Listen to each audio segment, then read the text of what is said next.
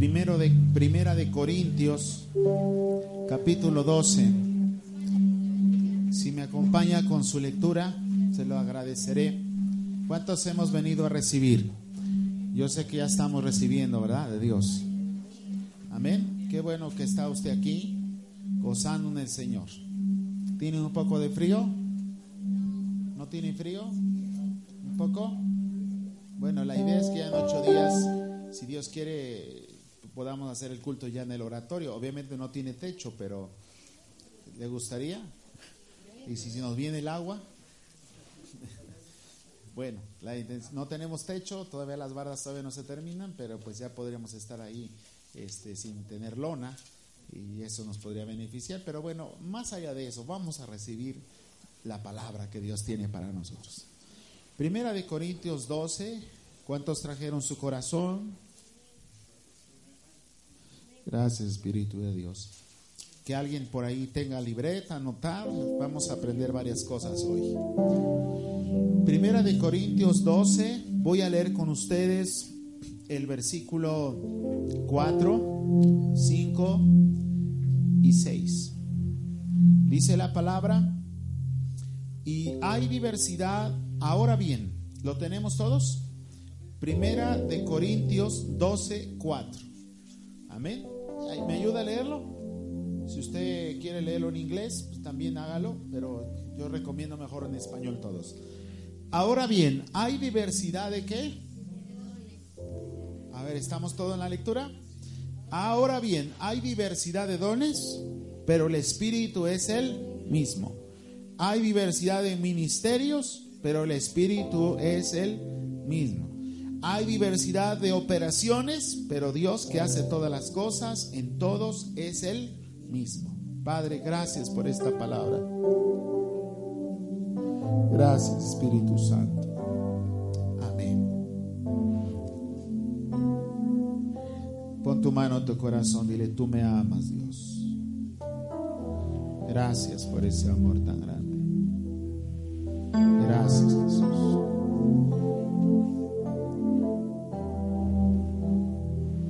Gracias,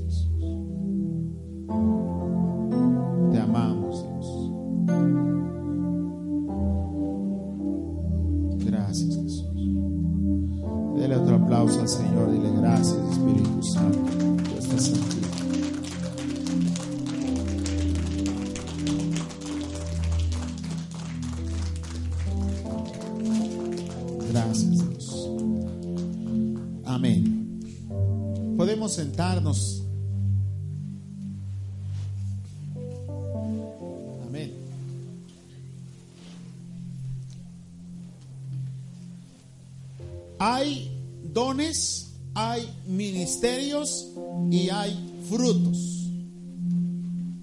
Hay, repito, hay dones, hay ministerios y hay frutos. ¿Cuál es la diferencia de ellos? Los dones se escriben en griego carismas, que significa, los dones significan la gracia de Dios. Es lo que Dios le da a cada uno como Él quiere. Esos son los dones. ¿Alguien dijo amén? El otro son los ministerios. La palabra ministerios tiene que ver mucho con la palabra de servicio, de maestro. Por lo tanto, ministerio tiene que ver mucho el servir a los demás. Ministerio. Y la otra dice su Biblia en 1 Corintios 12:5 dice, "Hay diversidad de qué? de perdón, 6, hay diversidad de operaciones. La palabra operaciones tienen que ver con los frutos. Pero dice, ¿quién nos da los frutos? Ciertamente que la persona produce, pero dice, pero Dios que hace todas las cosas en todos es el que es el mismo. Ahora bien, ¿cómo son los dones? Te voy a hablar un poquito de ellos. Los dones están clasificados en tres partes. La primera son ágape, la segunda son pistis y la otra es elvis.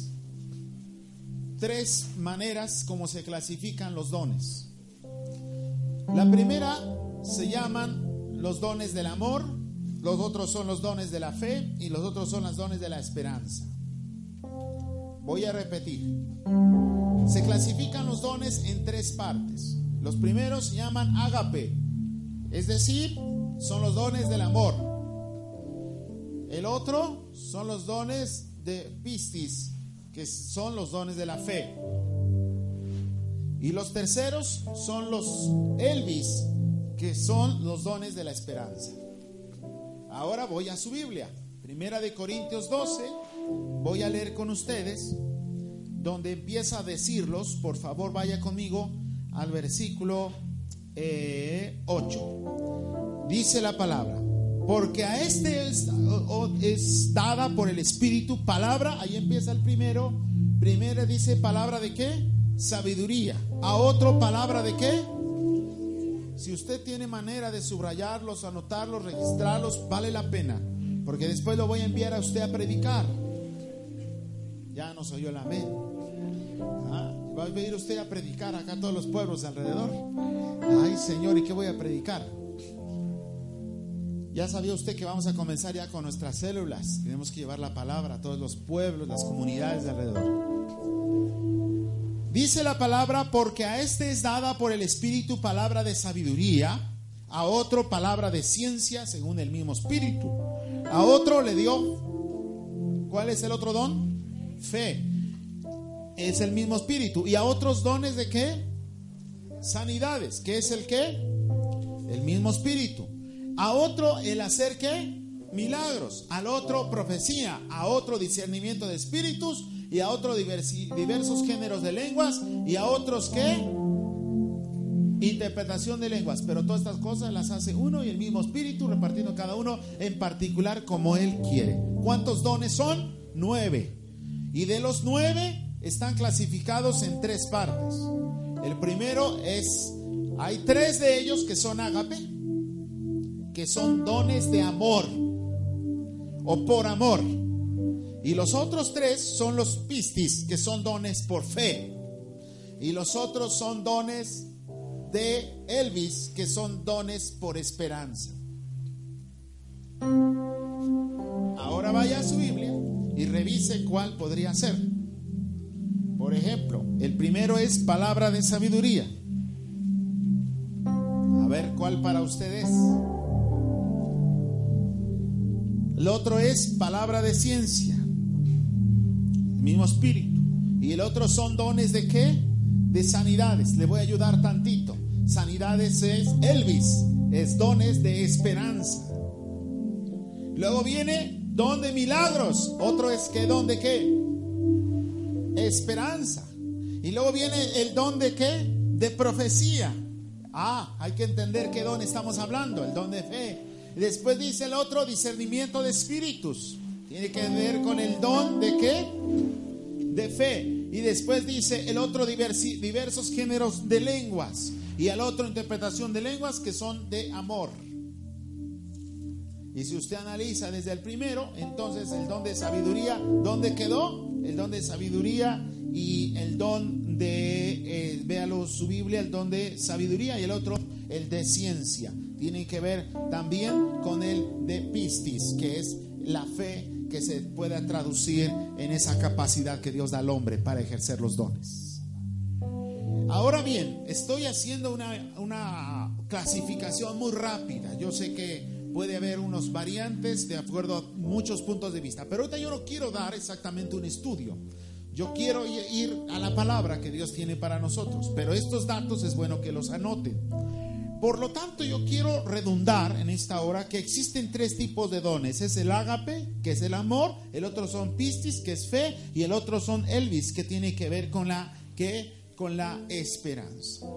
Ahora bien, ¿de dónde vienen los dones que Dios nos da? ¿De dónde vienen los dones? Esa es la gran pregunta que nosotros decimos, ¿de dónde vendrán? Voy a tener que llevarlo a una cita rápidamente ya la Biblia nos lo ha dejado muy claro y alguien de ustedes, es más, le voy a pedir que usted se ponga de pie a alguien, ya que nos escuchamos aquí. Póngase de pie a alguien y léame cuál es ese pasaje en Juan cuando Jesús le dijo a la mujer samaritana, es la hora de que ni en este monte ni en el otro adorarán, porque Dios busca adoradores que le adoren en espíritu y en verdad. A ver, ¿quién lo puede leer, por favor? Adelante. Así es, capítulo 4 de Juan, versículo 24. A ver, ¿alguien lo puede leer, por favor? ¿Alguien dígame? ¿Quién lo tiene?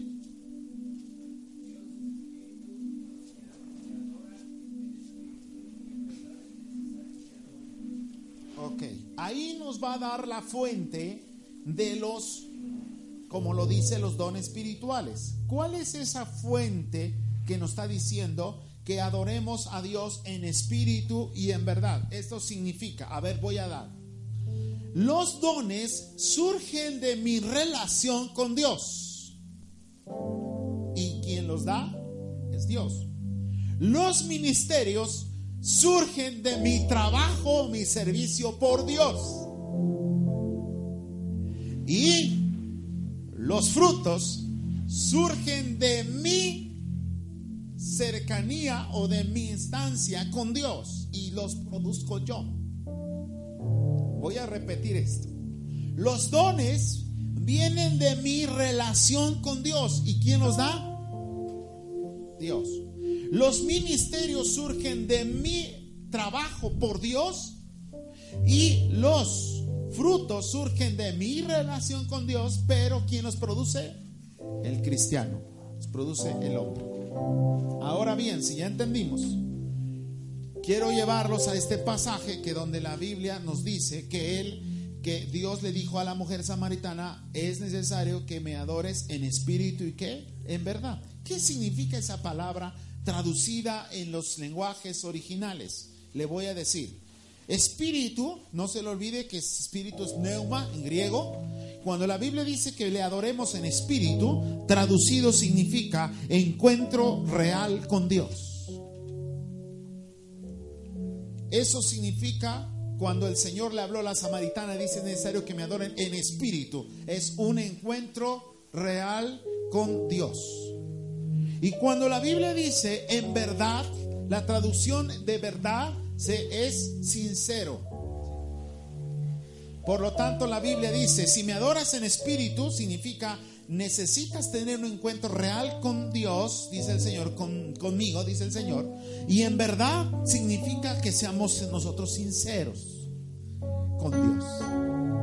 En espíritu es relación con Dios. Y en verdad es nuestra transparencia con Él. En otras palabras, cuando el Señor dijo, me adorarás en espíritu y en verdad, me dijo, para empezar, necesitas conocerme y tú necesitas ser sincero. Eso es, en espíritu y en verdad dice, necesitas conocerme y necesitas ser sincero.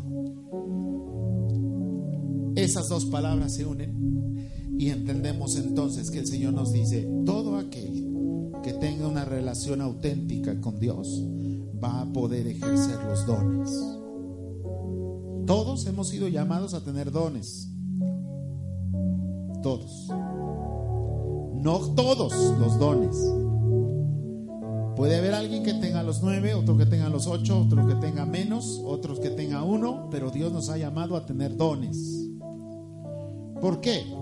Porque los dones, aquí voy a la otra parte, los dones son para el propio servicio del cuerpo de Cristo. Es decir, Dios nunca te va a dar un don para que éste se estanque, se guarde y se oculte. Siempre nos va a dar dones para poder fructificar, para poder dar muchos resultados. Para ello, yo quiero llevarte que hay cuatro palabras que definen exactamente también esos dones. La primera palabra se llama teofanía, la otra palabra se llama diálogo, la otra palabra se llama misión y la otra se llama consagración. Es decir, ya entendí que yo quiero los dones. Levante la mano, ¿cuántos nos gustaría tener los dones del Espíritu? Muy bien. ¿Cuántos? No sé, ¿cuántos quiere usted? ¿El don de la fe? Levante la mano, ¿quién le gustaría tener el don de la fe? Que está en tercer punto. El don de sabiduría, el don de conocimiento, el don de qué? De, de, lenguas, interpretación de lenguas, el don de sanidades, el don de milagros, el don de profecía y el don de qué? y discernimiento de espíritus. Tenemos nosotros los nueve. Ok. Todos nosotros nos gustaría tenerlos. Dice el Señor. ¿Quieres esos dones? Sí. ¿Dónde los vamos a encontrar? En espíritu. Tenemos que adorarle en espíritu y en verdad. En otras palabras, los vamos a encontrar en esa relación genuina con Él. Los dones no son títulos. Los dones son vocaciones. Por eso la vocación tiene cuatro elementos. La primera te dije que es, teofanía. La palabra teofanía viene teos, Dios, y la manera que se describe toda la palabra, diría teofanía, es la expresión que Dios tiene como si Él fuera el hombre. En otras palabras, teofanía es la, la clara presentación de Dios aquí en la tierra. Por ejemplo, cuando el Señor dice, me dolió el haber dejado el hombre. ¿Me dolió que acaso Dios le duele algo? No, pero fue una expresión que él dio a entender su dolor. Él no miente. Cuando él dijo, me arrepiento de haber hecho al hombre, no es porque realmente se arrepintió, sino es una manera teofanía. Es decir, la teofanía es la evidencia que Dios está aquí entre nosotros y nos habla de muchas formas. La teofanía es esa representación de Dios aquí en la tierra. Por eso lea usted el Antiguo Testamento y se va a encontrar con todos los profetas. Y todos los profetas practicaban o vivían la teofanía. No sé si usted recuerda a los profetas que dice, y vi que había un carbón encendido que un ángel tomó con unas tenazas y me lo llevó. Esa es la teofanía. Una representación de Dios. Hoy en día las personas pueden tener, ¿cuántos de ustedes han tenido sueños proféticos? Cuando ustedes sueñan y algo bonito con el Espíritu Santo y cuando de repente te despiertas, realmente el Espíritu Santo está tocando tu vida? estás viviendo una teofanía. Hay muchas maneras de entender la teofanía, pero por eso estoy diciendo, esa es una forma, un encuentro simbólico y poético con Dios. El otro es el diálogo. El diálogo tiene que ver mucho con nuestra iniciativa que tengamos nosotros de entender a Dios. Dios nos habla y nosotros entendemos a veces otra cosa. ¿Cuántas veces ha leído usted en la Biblia que Dios dice al hombre, haz esto, haz el otro, haz el otro, y el hombre replica y dice, Señor, cuando habló con Moisés, ¿cuántos han leído ese pasaje? Que el Señor le habló a Moisés, dijo, ve y saca a mis hijos de tierra de, Faraón. Y, y, viene la réplica y dice él, no, no, no, no, espérame Señor, pero ¿Cómo voy a hacer eso? Y empieza la réplica. Esas réplicas que se dan en la Biblia son personas que ya tienen los dones, que han sido llamados para una misión, pero que hay muchas cosas que las van a ir entendiendo en el proceso. Por eso no se le olvide, Dios trabaja con procesos. Ninguno de nosotros podemos entender los propósitos de Dios si no salimos del proceso. Yo le invito a todos ustedes, permanezcan fieles porque en medio de eso Dios les va a asombrar. Hay gente, hay personas que dicen, ¿cómo? Yo nunca encontré esa promesa de Dios. Siempre me dijeron que Dios me iba a sanar y nunca me sanó. Yo sí escuché que Dios me iba a dar tal cosa y nunca me la dio. Se me hace que fue mentira. Dice el Señor, no fue mentira. Lo que pasó que te saliste del proceso. Pero yo te, lo que prometo, lo cumplo. Así que, amados hermanos, vale la pena estar firmes. No nos salgamos del proceso. En el proceso a veces hay pruebas y hay luchas, pero hay que estar firmes. En el proceso el enemigo te quiere robar la bendición, pero el Señor lo reprenda. No dejes eso. Esfuérzate, le dijo el Señor a Josué, en, precisamente en el libro de Josué 1.9, mira que te mando que te esfuerces. ¿Y qué? Y seas valiente. ¿No qué? No temas. ¿No qué? No desmayes. La expresión no desmayes en hebreo tiene que ver con el hombre que va a toda carrera y de repente siente que le faltan fuerzas. Y dice, no desmayes. ¿Me escuchó? Ahora la tercera tiene que ver con la misión. La misión es cuando el Señor te dice las cosas que hagas. Es decir, una persona que tiene dones no se va a quedar en su casa tranquilamente y lleno de dones. Y es el hermano don fulano. Y está lleno de dones, ¿verdad? Tiene el don de discernimiento. No, si Dios te dio el don de discernimiento, te va a poner manos a la obra. Dios no te va a dar los dones para que los pongas en tu, eh, en tu, eh, en tu casa, en un estante como un trofeo y digas, Dios me dio en el año 1969, una noche del 3 de octubre, en un culto, Dios me dio el don de discernimiento de espíritus. Pero eso qué? Dios te ha llamado a la misión, por eso la tercera parte es la misión. Los dones Dios te los va a dar para sacarles provecho. Dios te los dio para poder ejercerlo. Miren, tenemos 66 comunidades aquí alrededor. 66 comunidades. Si me escuchó? Sin tomar en cuenta muchas más lejanas. Pero son 66 comunidades que, que necesitamos llevar la palabra. Necesitamos llevar la palabra. ¿Alguien dijo amén? ¿Y cómo va a ser eso? Yo quiero decirte, Dios va a buscar una generación de hombres y mujeres. Algunos dirán, y para que yo vaya a abrir una célula, eh, eh, para si el pastor me pone en una célula, pues yo creo que he de ser sutano, mangano, me he de saber la Biblia al derecho y al revés, porque ¿qué les voy a enseñar a la gente? No es tanto lo que tú sepas, que sí es necesario saber la Biblia, pero también es necesario que tu corazón le di la clave, espíritu y en verdad. Es decir, que tu corazón esté qué?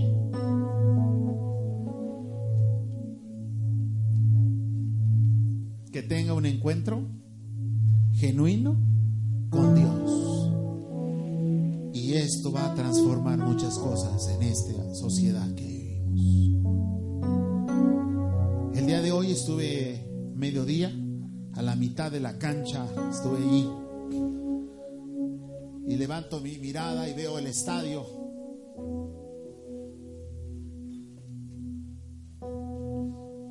37 mil butacas. El Estadio Azul. Si alguno de ustedes le va al Cruz Azul, le pude haber traído una foto. En el estadio, en el Estadio Azul. Mire, así. 20, no, 37 mil butacas.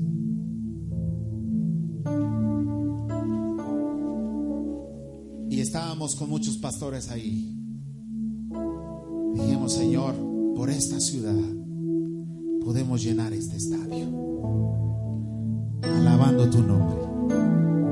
No sé si usted ha tenido oportunidad de conocer ese estadio, pero al menos estar ahí a la mitad de la cancha. Yo dije, Señor, ahí me desengañé de algo, que en la televisión se ve las canchas gigantes pero estando ahí no son tan grandes, son pequeñas y luego no son planas. Yo siempre pensé que las canchas de fútbol de la televisión son planas, no son curvas. Usted se pone de un lado y ve la curva así, como dice uno, ¿cómo si en la televisión se ven planos los no se ve así? Y ahí vamos a la mitad. Digo, Señor, vamos a orar acá. Ahí en el pasto, tirados, hoy alabando al Señor, diciendo, Señor, ¿cuánto necesita esta ciudad? Ahora yo le voy a decir, no estamos ahorita en el Estadio Azul, pero quiero que usted observe 66 comunidades a nuestro alrededor. Queremos con la ayuda de Dios la siguiente semana ya comenzar las células. Y tal vez una de sus casas de ustedes va a hospedar una de ellas. Un amén, dos amenes, tres amenes, cuatro amenes. Ay, pastor, pero ¿cómo en mi casa si viera? Dios quiere usar tu vida. Hay que alcanzar mucha gente para Cristo. Dale un aplauso fuerte al Señor. Amén. Primero Dios, ahí tendremos un evento en junio. Estaremos orando al Señor por tener ese evento allá. Y la cuarta de ellas se llama consagración. ¿Qué significa ese tema?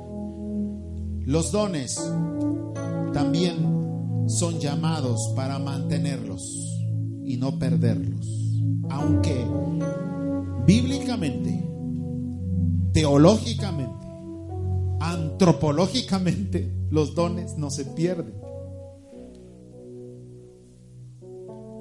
Pero ahorita yo no te estoy hablando desde esos ángulos, yo te estoy hablando desde el punto de consagración. ¿Qué significa?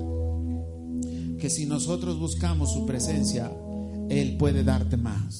El que es fiel en lo poco, en lo mucho, nos que nos pondrá. Pero para que eso suceda, necesitamos una vida de consagración. ¿Sabe cómo le llamamos? Este, escritores modernos le llaman consagración.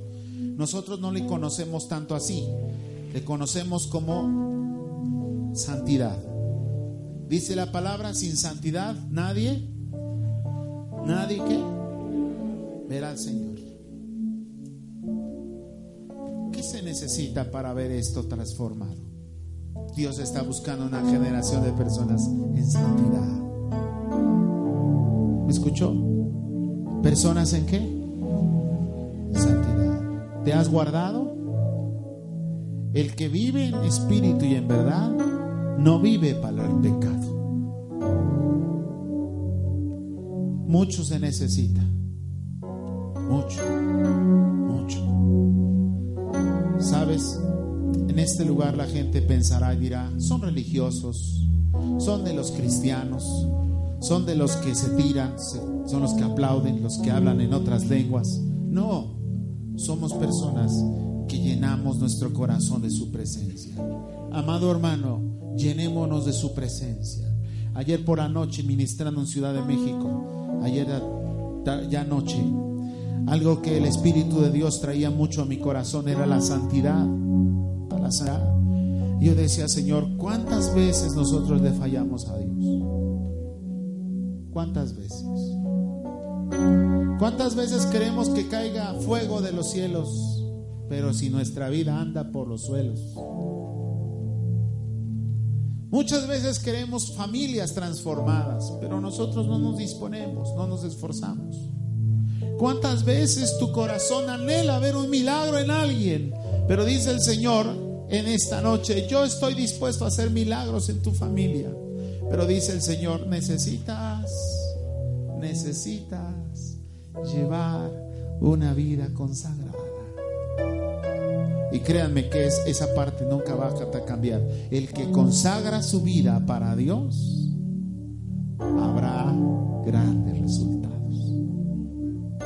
Y eso no depende de mí, no depende de una iglesia, no depende de un título, eso depende de arriba. Y yo le quiero hacer una invitación en esta noche a que usted reflexione en el mensaje hemos analizado, Dios nos ha hablado sobre los dones, que Él nos quiere dotar de dones, pero del otro lado también hemos visto que Dios nos ha llamado y dicho, hijo, yo quiero usar tu vida. Amados hermanos, Dios quiere usar esta generación para poder alcanzar muchas personas para Cristo. ¿Sí me entiende? Mucho que alcanzar.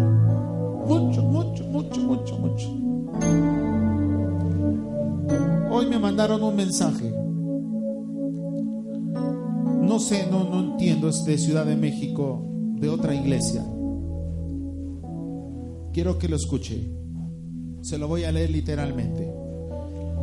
Buen día, pastor. Dios le bendiga. No sé si me recuerda. Soy sutana, no digo el nombre, de una iglesia ubicada en tal lugar, Ciudad de México mis pastores se llaman tal y tal, yo no sé ni cómo consiguió mi número, pero dice, me acerco a usted porque conozco su ministerio El domingo pasado salimos a evangelizar por cuestión de un billón para Jesús. Caminando miré una chica sentada en el suelo y le dije que Cristo la amaba y lloré por ella y llorando dijo, no soy digna, pero hizo la oración de fe y dijo, ayúdeme, quiero cambiar. En ese momento tiró la mona.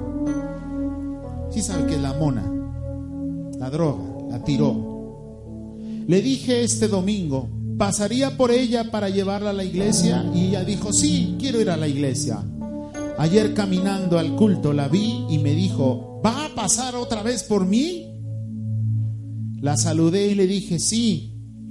Y le comenté de un lugar donde se puede restaurar totalmente. Y me dijo, sí, quiero ir a ese lugar donde yo sea restaurada totalmente. Entonces pensé en usted, pastor, y pensé en su iglesia. ¿La podrían ayudar a ese proceso para que deje las drogas? Ella me dijo, desde este domingo me iría, pero la droga la sigue teniendo en sus manos.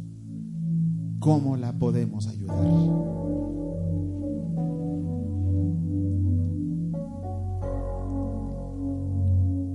No le he contestado, reiteradamente voy a hacerlo en un rato más porque quiero saber de qué ministerio. Me puso el nombre de la, de la iglesia y la iglesia así la ubico en Ciudad de México. No es de nosotros, no es nuestra iglesia, es iglesia de otros pastores. Pero me vino y dije, Señor, ¿cómo podemos ayudar a una mujer que tiene la mona en sus manos? Es más, ¿cómo le ayudaría a usted? ¿Qué pasaría si esta mujer viviera cerquita de donde usted vive? Y todos los días que fuera al trabajo la viera que se estuviera qué? Drogando. ¿Cómo la ayudaría? Esta mujer le contestó a la persona y le dijo, yo necesito que, reconoció que necesita ayuda. ¿Quiere dejar qué? La droga. ¿Cree usted que la iglesia en México estamos capacitados para ayudar a ese tipo de personas? Yo le voy a decir desde este punto, a lo mejor no tenemos muchos cursos sobre el tema, pero tenemos el poder de Dios con nosotros. Porque Cristo murió en la cruz del Calvario y resucitó al tercer día. Y dice la palabra en segunda carta a los Corintios 5:17, de modo que si alguno está en Cristo, nueva criatura es. Las cosas viejas pasaron, he aquí todas son hechas nuevas. Amados hermanos, hay mucho que alcanzar. Pero yo le digo a usted, ¿cuántos les gustaría aquí presentes orar por esa mujer drogadicta y que Dios te diera el don de sanidad? ¿Habrá alguien aquí que le gustaría tener el don de sanidad? Y que pusiera su mano sobre esa mujer y de repente tira la mona y usted ora y dice, Señor, haz un milagro en esta mujer. Sánale, quítale la adicción. ¿Y qué cree? De repente hay un milagro. La mujer se levanta y la mujer empieza a glorificar a Dios. Y nunca más la ve en una calle rogándose. Ahora la va a ver en la iglesia, alabando el nombre del Señor. ¿Quién podrá hacer eso? La gente dice, pues lo debería de hacer un ministerio de liberación. Otros dicen, lo debería de ser la hermana Sutana, porque es la que está metida en todos los cultos en la iglesia. Lo debería de ser el Sutano. No, sacude al de al lado, dile, Dios te ha dado el poder a ti para orar por esas personas. Amén. Pero ¿sabe qué pasa?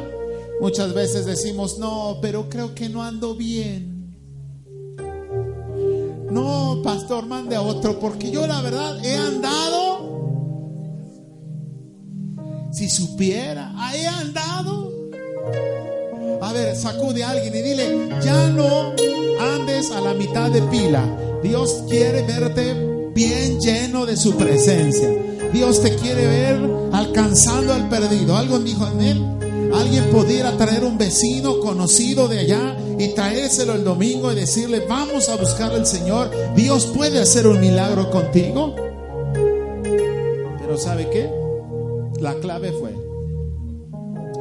Por eso el título de este mensaje no fue dones, aunque fue mi base del mensaje. Pero el mensaje le puse como título en espíritu y en verdad en espíritu y en verdad.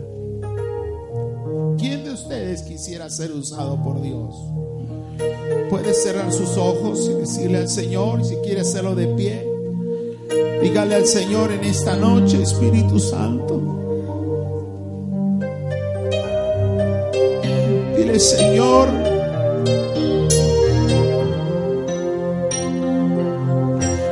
manos al cielo, dile Espíritu Santo.